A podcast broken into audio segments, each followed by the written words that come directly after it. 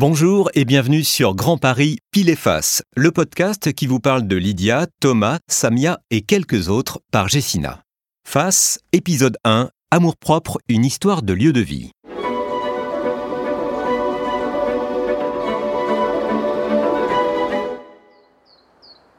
Lydia regarde sa montre. L'après-midi est passé si vite.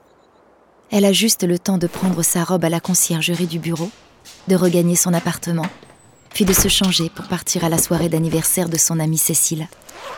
Au quatrième étage, le concierge lui tend ses vêtements et Lydia se dirige à grands pas vers le parking.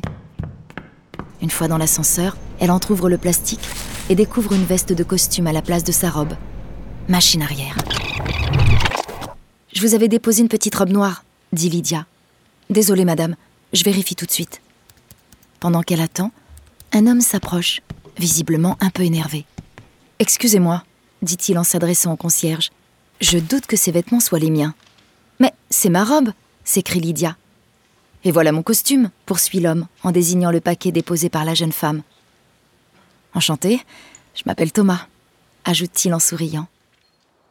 Un an plus tard, Lydia regarde sa montre. L'après-midi est passé si vite.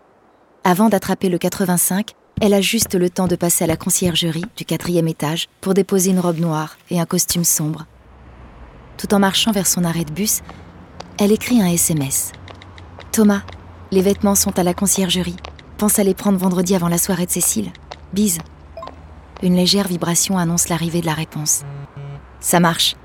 Je suis encore au rez-de-chaussée, à la salle de sport. Je te retrouve à la maison.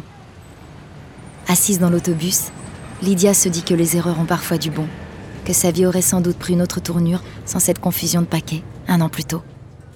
Le hasard a parfois le sens du timing. Ceci est une œuvre de fiction, toute ressemblance avec des personnages ayant réellement existé.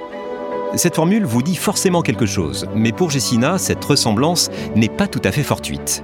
Découvrez aussi nos épisodes, piles, nos projets et nos réalisations concrètes qui ont inspiré nos nouvelles romancées.